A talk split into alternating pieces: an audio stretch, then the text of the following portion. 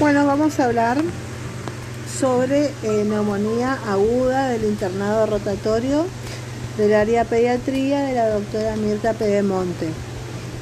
Tenemos las neumonías bacterianas. Eh, una neumonía bacteriana es la infección aguda del parénquima pulmonar con signos clínicos y radiológicos de condensación sin desplazamiento mediastinal que puede afectar desde un segmento hasta todo un pulmón. Se reserva el nombre de neumonía multifocal o bronconeumonía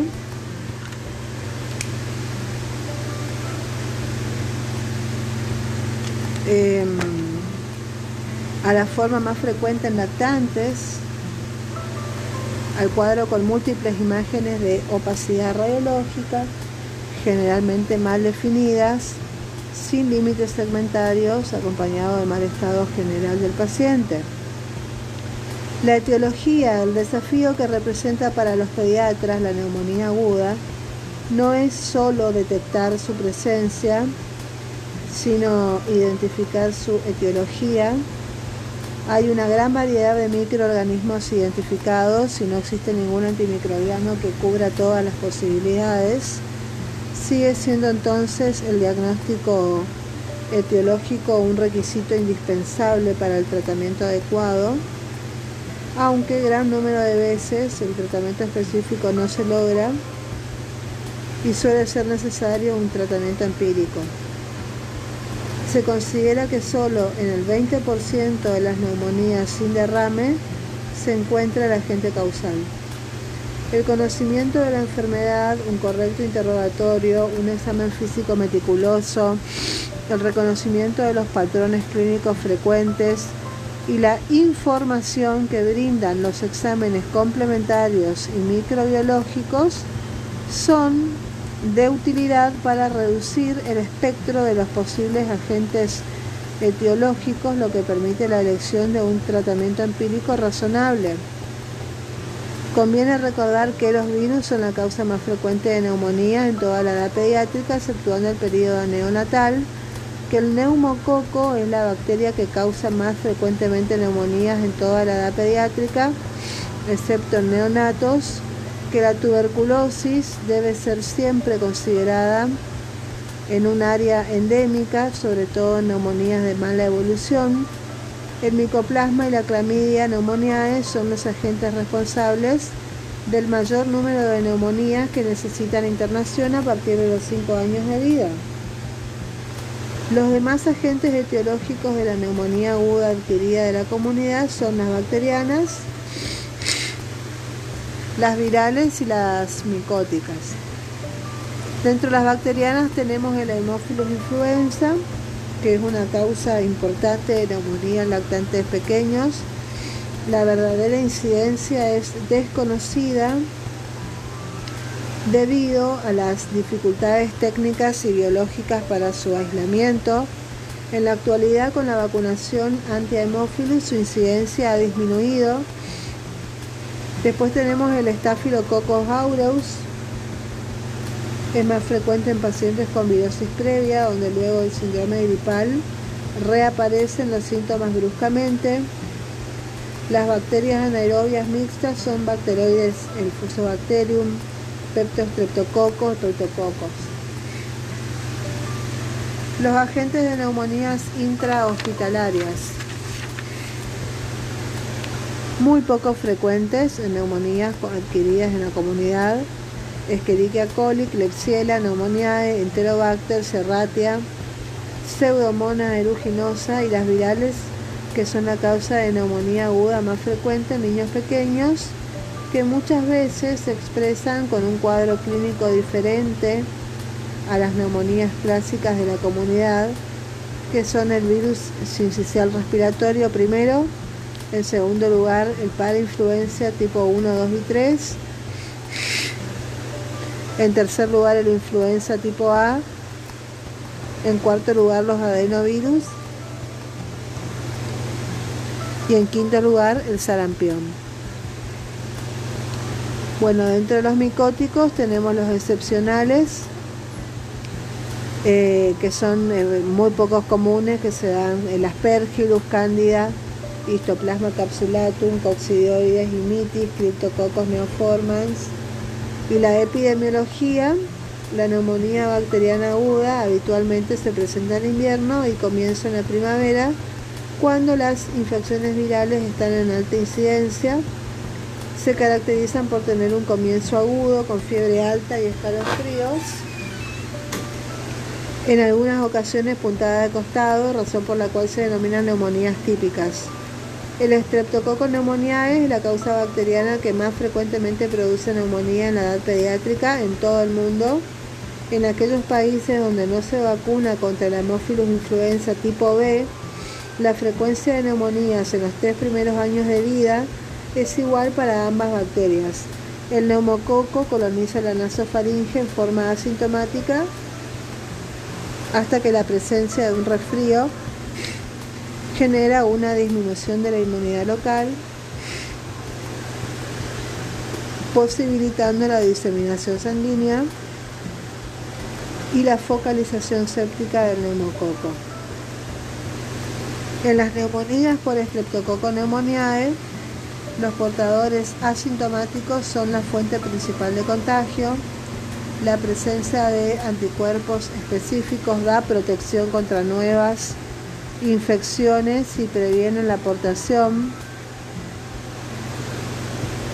Las infecciones por Haemophilus influenza tipo B y micoplasma pueden comportarse como brotes epidémicos en familias e instituciones cerradas afectando a menores de 4 años y escolares respectivamente. En el caso del Staphylococcus aureus, el 70% de los afectados es menor de un año. Generalmente se presenta después de una infección viral y especialmente en desnutridos severos. El pulmón es el órgano más frecuentemente afectado el cuadro clínico varía desde leve o moderado, de manejo ambulatorio o hiperagudo severo, con presencia de otros focos sépticos, como serían las meninges y osteoarticular, que requiere la internación y antibiótico terapia parenteral. Los niños pequeños se presentan con un cuadro agudo de fiebre alta, dolor abdominal, vómitos,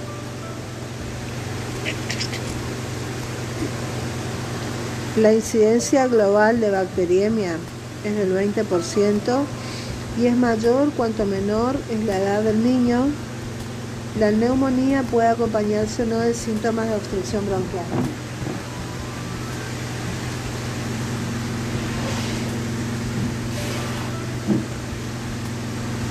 La radiografía clásica muestra una neumonía con consolidación lobar los niños pequeños muestran exudados menos densos, bronconeumónicos o intersticiales y mayor tendencia a derrames pleurales. El hemograma muestra una leucocitosis marcada con desviación a la izquierda y callados. La velocidad de sedimentación glomerular es muy elevada.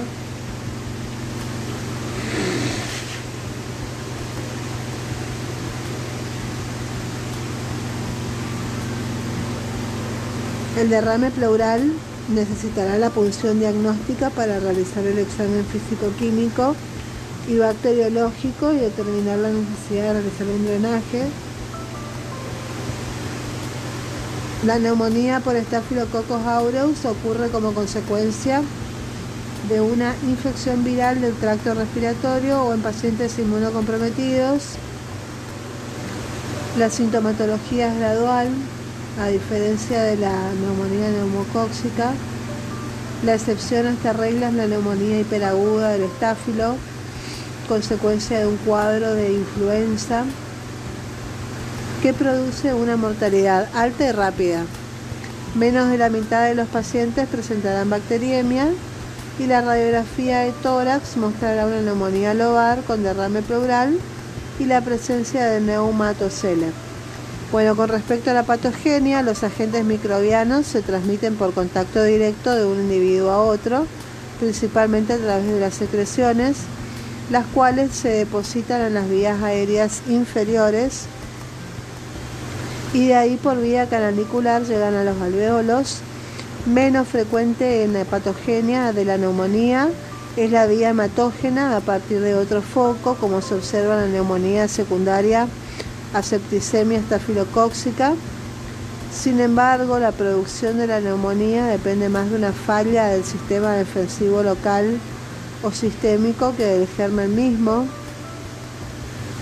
La infección viral altera los mecanismos locales de defensa, dentro de los cuales destaca la disminución de la fagocitosis, la pérdida de la indemnidad de la mucosa y alteración de la flora normal de la vía aérea alta, permitiendo así la llegada y proliferación de los patógenos a la vía aérea inferior y esto produce una inflamación con acumulación de sangre, que es una hepatización roja, que evoluciona hacia el predominio de polimorfonucleares, que sería una hepatización gris, con resolución posterior ad integrum en los macrófagos, que tienen un papel muy importante. En las neumonías por Staphylococcus aureus, la producción de toxinas y enzimas como las hemolicinas, la leucocidina, la estafiloquinasa, la coagulasa, tienden a producir una neumonía con amplias zonas de necrosis, abscesos y cavitaciones, y en pacientes con compromiso agudo de conciencia, daño neurológico profundo como parálisis cerebral o sometidos a respiración mecánica y anestesia, puede haber paso masivo de secreciones y contenido digestivo alto a la vía aérea con flora bacteriana mixta. En la clínica tenemos la anamnesis, primero la vacunación, que es la hemofilus influenza, antinomocóxica, etc. Después tenemos que ver el medio epidemiológico en el cual se desenvuelve el niño, familiar, la guardería, jardín de infantes, etc. Tres, el eventual contacto con enfermedades infectocontagiosas como tuberculosis, antecedentes de episodios de asfixia, aspiración de cuerpo extraño.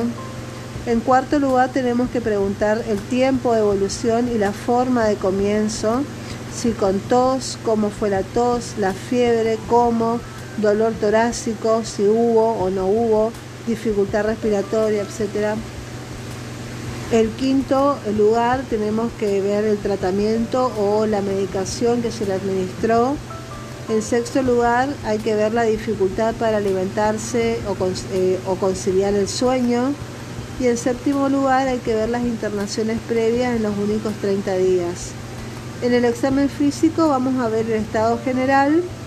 La neumonía bacteriana se presenta en forma aguda, mostrando a un niño enfermo con aspecto tóxico infeccioso. Vemos el sensorio, también eh, si está deprimido o bien. La piel, si está pálida, cianótica o reticulada.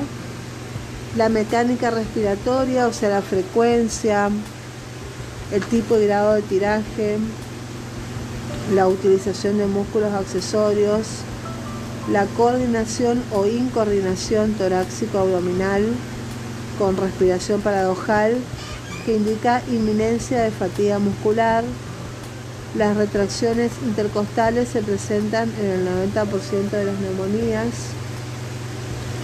Y en quinto lugar, en la auscultación se ve la simetría o la asimetría en la entrada de aire, soplotuario, pectoriloquia, transmisión nítida del llanto, si hay murmullo vesicular disminuido. En sexto lugar hacemos la palpación, vemos las vibraciones vocales en el área afectada, niños mayores. Y en séptimo lugar hacemos la percusión, si hay matidez o submatidez en el área afectada en niños mayores. Una para cada uno.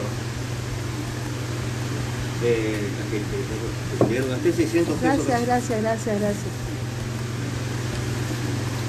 Bueno, consideremos que hace 40 grados de calor y son las 10 de la noche. Bueno, hay que considerar... 50 pesos. Riquísimo. Espectacular. Hay que considerar que en los lactantes los signos y síntomas clásicos de sí, bueno, ahí está toda la gente no están siempre presentes predominando que en cambio el compromiso del estado general rechazo alimentario quejido polipnea retracción torácica aleteo nasal y en la neumonía neumocóxica se presenta herpes labial hasta en un 40% de los pacientes.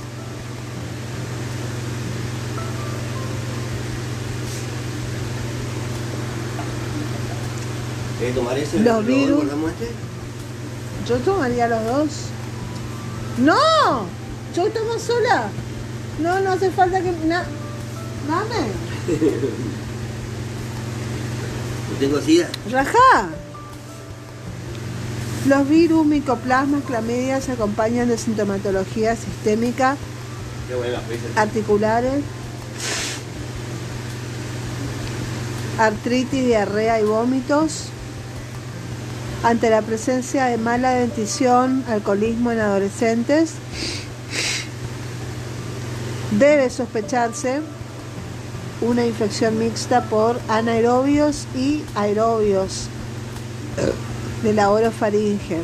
Y en pacientes con enfermedad de base previa como fibrosis quística, SIDA, inmunosuprimidos, requieren evaluar gérmenes poco frecuentes que merecen consideraciones especiales.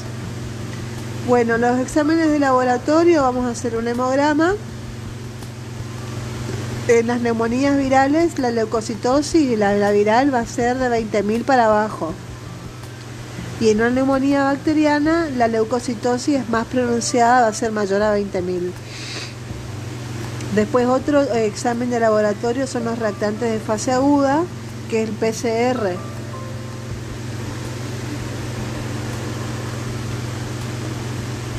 Se muestran normales o elevadas en las neumonías virales o atípicas y muy, muy, muy elevadas en la bacteriana. Los hemocultivos se debe hemocultivar a todos los pacientes en los que se sospeche una neumonía aguda, un hemocultivo positivo. Es la documentación definitiva acerca de la etiología de una neumonía asociada. Eh, se deben tomar como mínimo dos muestras de sangre en dos lugares distintos. Se hace una punción lumbar en lactantes pequeños si se sospecha que hay bacteriemia un aspecto tóxico grave o signos meningios como medio interno y estado ácido base.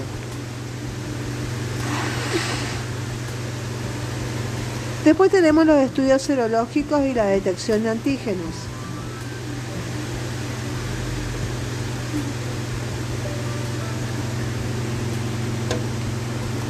El estreptococo neumoniae produce distintos antígenos y marcadores de superficie específicos de tipo o de especie. El polisacárido C es un componente del ácido teicoico bacteriana específico de especie. Los antígenos polisacáridos de la cápsula son componentes de la superficie externa de los neumococos específicos de tipo. Y el ELISA también es un estudio serológico pero es muy costoso y lleva mucho tiempo.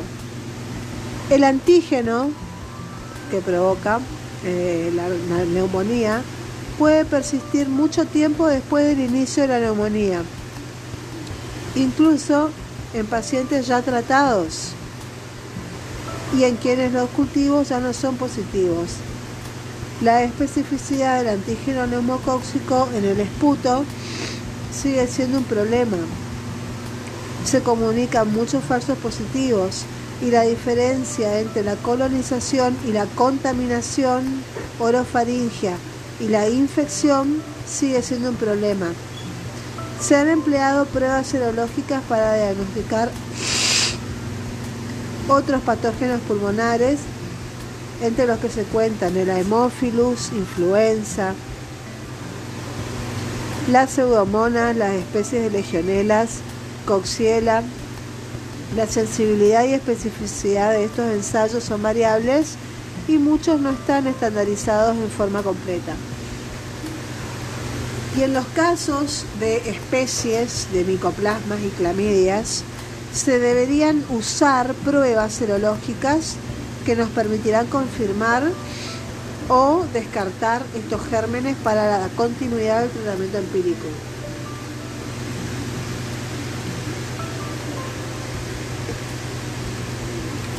En pacientes severamente comprometidos se pueden realizar cultivo de secreción de vías aéreas inferiores, en pacientes intubados y lavado bronquialveolar, el aislamiento de los virus en las secreciones respiratorias por medio de cultivos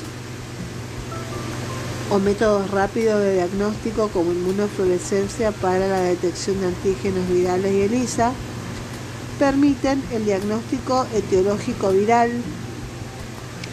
La realización de serología también proporciona el diagnóstico, pero en forma retrospectiva. En la radiología hay que tener en cuenta que los cambios inflamatorios tempranos que se producen en el parénquima pulmonar no son siempre evidentes en las radiografías de inicio. La radiografía de tórax da noción de ubicación topográfica, magnitud lesional y evolutibilidad. Es de escaso valor en el diagnóstico etiológico específico, aunque algunas de sus características pueden ayudar cuando se sospeche la presencia de neumonía, se deberá solicitar radiografía de tórax de frente, el estudio de perfil homolateral a la lesión se solicitará solo en caso de duda diagnóstica.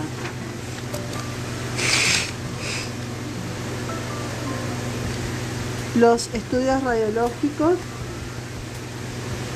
se efectuarán al ingreso y una vez finalizado el tratamiento para asegurarse de la ausencia de secuelas, recordando que la imagen radiológica puede persistir alterada mucho tiempo, 30 días, a pesar de una evolución clínica favorable.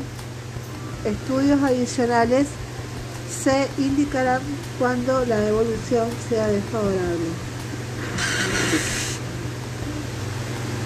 Pese a la importancia del estudio radiológico, la dificultad en obtenerlo nunca deberá retrasar el inicio del tratamiento antibiótico, la consolidación lobar, la cavitación y los derrames pleurales apoyan una etiología bacteriana. En los casos en los que se observa compromiso difuso bilateral, debe sospecharse una neumonía viral primaria, neumonía por neumocistis o legionela.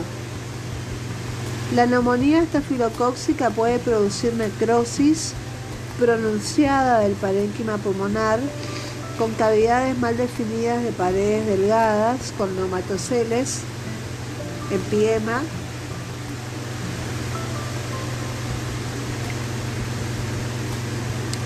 y fístulas broncopleurales.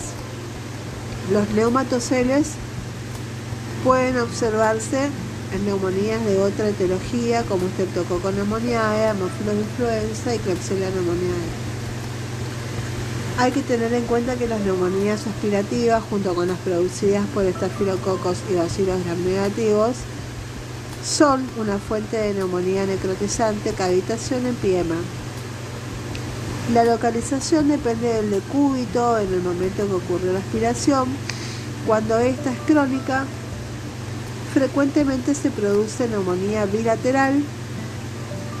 En la ecografía, la ecografía es un examen complementario de utilidad por su alta sensibilidad para detectar la presencia de derrames pleurales y seguir su evolución. En la tomografía de tórax, estas se solicitarán los cuadros de neumonía complicada ya sea con derrames pleurales de mala evolución o la presencia de un sistema de cavidades como una neumonía bullosa. Y después tenemos los criterios de internación que son, uno, se interna cuando es menor de un año, cuando dos, cuando hay dificultad respiratoria moderada severa, tres, cuando hay hipoxia, cuatro, cuando hay apnea, cinco, cuando hay falta de respuesta al tratamiento a las 48 horas. ¿Qué petizo que es Mariano Clos? Es re, un ¿Este real te Gustavo López? O, no Este sé, ¿eh? pero el otro está re, re enano. Bueno, después tenemos la tos emetizante que hace vomitar, eh, la enfermedad de base previa, con el inmunosuprimido, desnutrido, neumonía recurrente y las complicaciones asociadas como derrame pleural, deshidratación y aspecto tóxico infeccioso. El tratamiento de sostén se hace con la hidratación, la alimentación y antitérmicos. Yo tengo mi leche cerrada para después comer el porro. Traje tu hierba. Va a Eso, salir rico la pizza, ¿verdad? eso es importante, la hierba. Hidratación. Ay, sí, te juro. lo tenía de kilo que estaba barato, eh, me salió 130 al medio. Y el kilo estaba 230, no, pero no tenía. Todo el mundo lleva. Escúchame, acá en el pibe puede ser A kilo. la primicia. Primicia es Ahí la rico. había primicia de Sí. pero no, no, no. Rico, a mí me gusta, gusta, a mí me gusta. gusta la primicia, sí.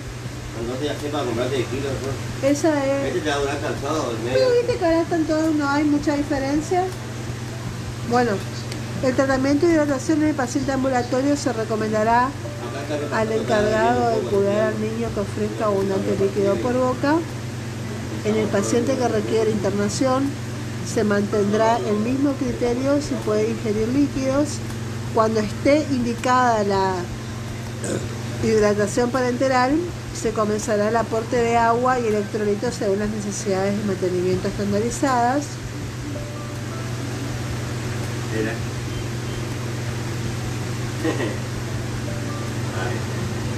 No me salió, ¿por qué te lo sale bien? Ahí está. Ahí está. Ahí salió mejor ganar pesadilla.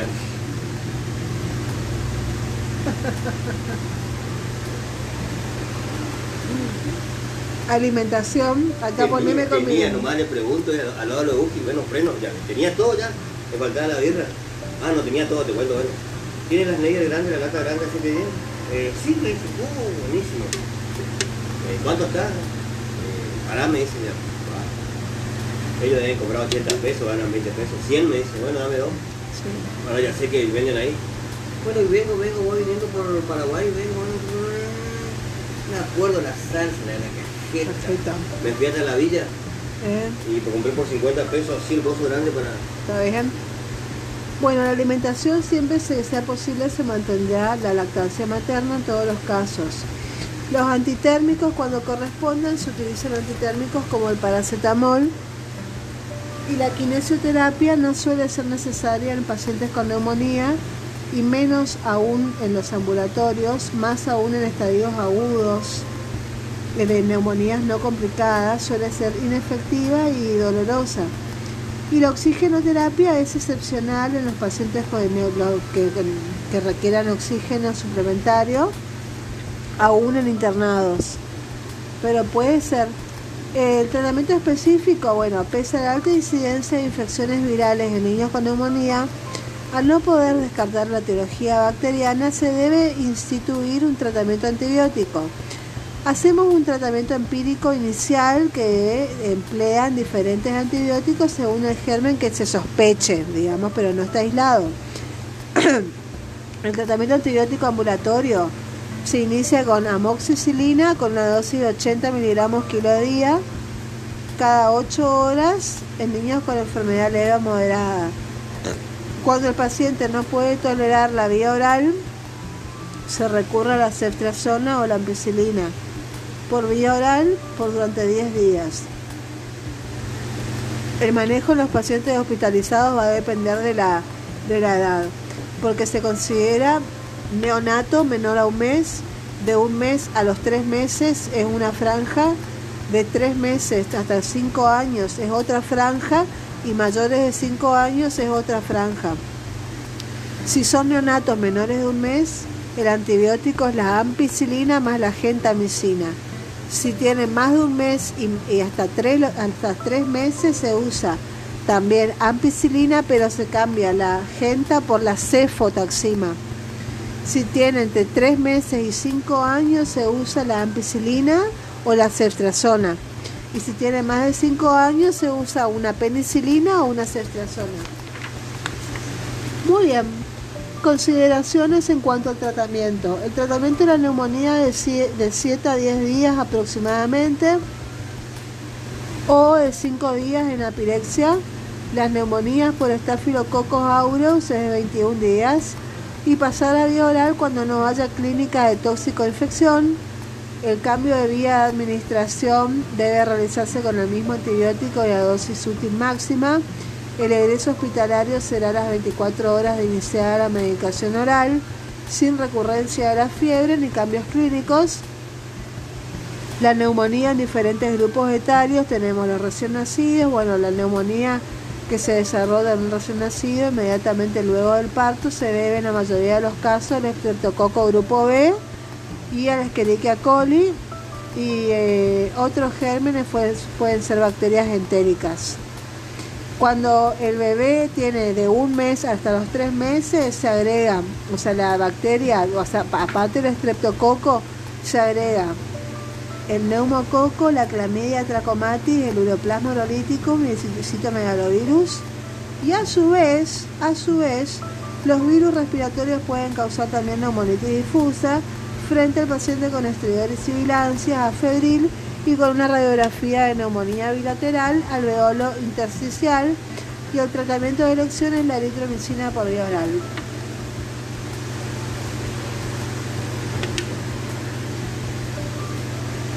una neumonía. Un manjar. Cuando va de tres meses a cinco años, esto, esto es el alimento del verano. de tres meses a cinco años, el 75% de los casos son de etiología viral, por lo tanto no se da antibióticos.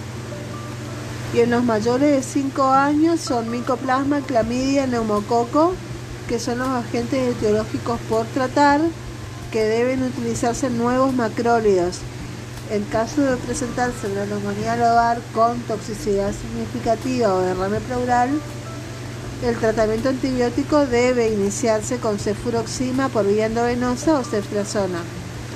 La evolución y pronóstico, con diagnóstico y tratamiento adecuado, el pronóstico es muy bueno, habitualmente no deja secuelas la persistencia de fiebre después de las 48 horas de tratamiento antibiótico apropiado hace sospechar alguna complicación como puede ser abscesos, empiema, resistencia y aparición de focos secundarios como pericarditis y artritis.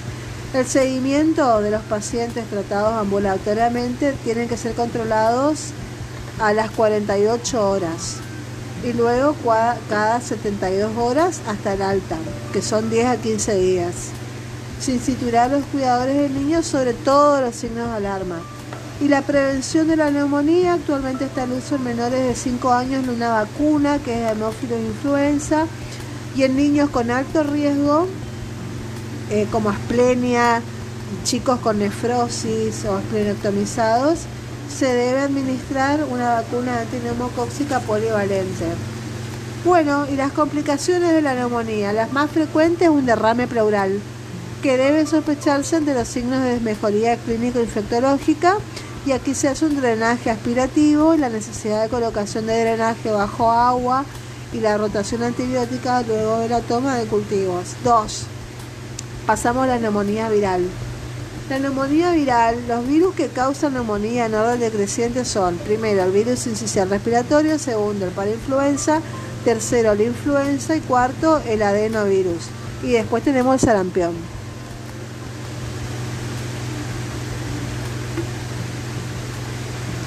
Las infecciones respiratorias virales son mucho más frecuentes durante el invierno. El virus incisional respiratorio es la causa más frecuente de infección respiratoria baja durante el primer año de vida. El cuadro clínico se inicia con síntomas de la vía aérea superior, rinitis acuosa, tos que evoluciona hasta producir fiebre, taquipnea, retracciones costales, aleteo nasal. La presencia de cianosis habla de la severidad del compromiso respiratorio. Después tenemos rales y sibilancias diseminadas. El cuadro epidemiológico familiar puede revelar un cuadro viral con sintomatología similar. La radiografía de tórax muestra una hiperinsuflación pulmonar con aplanamiento diafragmático, infiltrados difusos alveolos intersticiales, etc. El hemograma es normal o presenta una leucocitosis o predominio linfomonocitario. Esto es una neumonía viral. Después tenemos las neumonías atípicas que son sin fiebre. Es la neumonía sin fiebre más común, es la por la clamidia trachomatis. Bueno, esto es porque por secreciones genitales maternas. Cuando el bebé nace, eh, la mamá está infectada y bueno, lo transmite al hijo. Se transmite entre las 3 semanas de vida hasta las 11 semanas de vida por una rinitis acuosa y con tos coqueluchoide, que la tos coqueluchoide es con eh, cianosis, taquicardia, taquipnea, eh, utilización de músculos accesorios, sibilancias y, y estridor, bueno. Entonces esto es coqueluchoide. Evoluciona taquipnea, rales diseminados,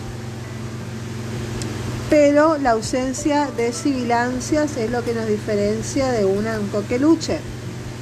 La radiografía de tórax se caracteriza por una hiperinsuflación, infiltrados bilaterales intersticiales y el hemograma muestra una leucocitosis con predominio linfo, linfocito monocitario y asinofilia. Entonces la serología muestra una positividad de inmunoglobulina M mayor a 1 en 32 e inmunoglobulina G. Después la otra neumonía típica, la segunda, eh, el tratamiento de elección siempre es la eritromicina por 10 a 14 días. Después tenemos la neumonía por clamidia neumoniae que se presenta durante la edad escolar, entre los 5 y 15 años de edad, cuando existe un solo serotipo. La sintomatología clínica no difiere de las otras neumonías atípicas o virales y el tratamiento es similar al de la clamidia trachomatis. Después tenemos la neumonía por micoplasma neumoniae que tiene un pico de incidencia entre los 5 y 15 años de edad en la universidad o en ámbitos cerrados, como en el caso del servicio militar, causa el 50% de las neumonías. El cuadro clínico más frecuente de la micoplasma de neumoniae son síntomas de gripe y existen eh, síntomas extrapulmonares como el rash cutáneo, eh, las manifestaciones hematológicas, neurológicas, gastrointestinales y cardíacas. Y la serología requiere de dos muestras con dos a tres semanas de intervalo y permite un diagnóstico retrospectivo de curva serológica y el tratamiento de elección son los macrólidos por 10 días.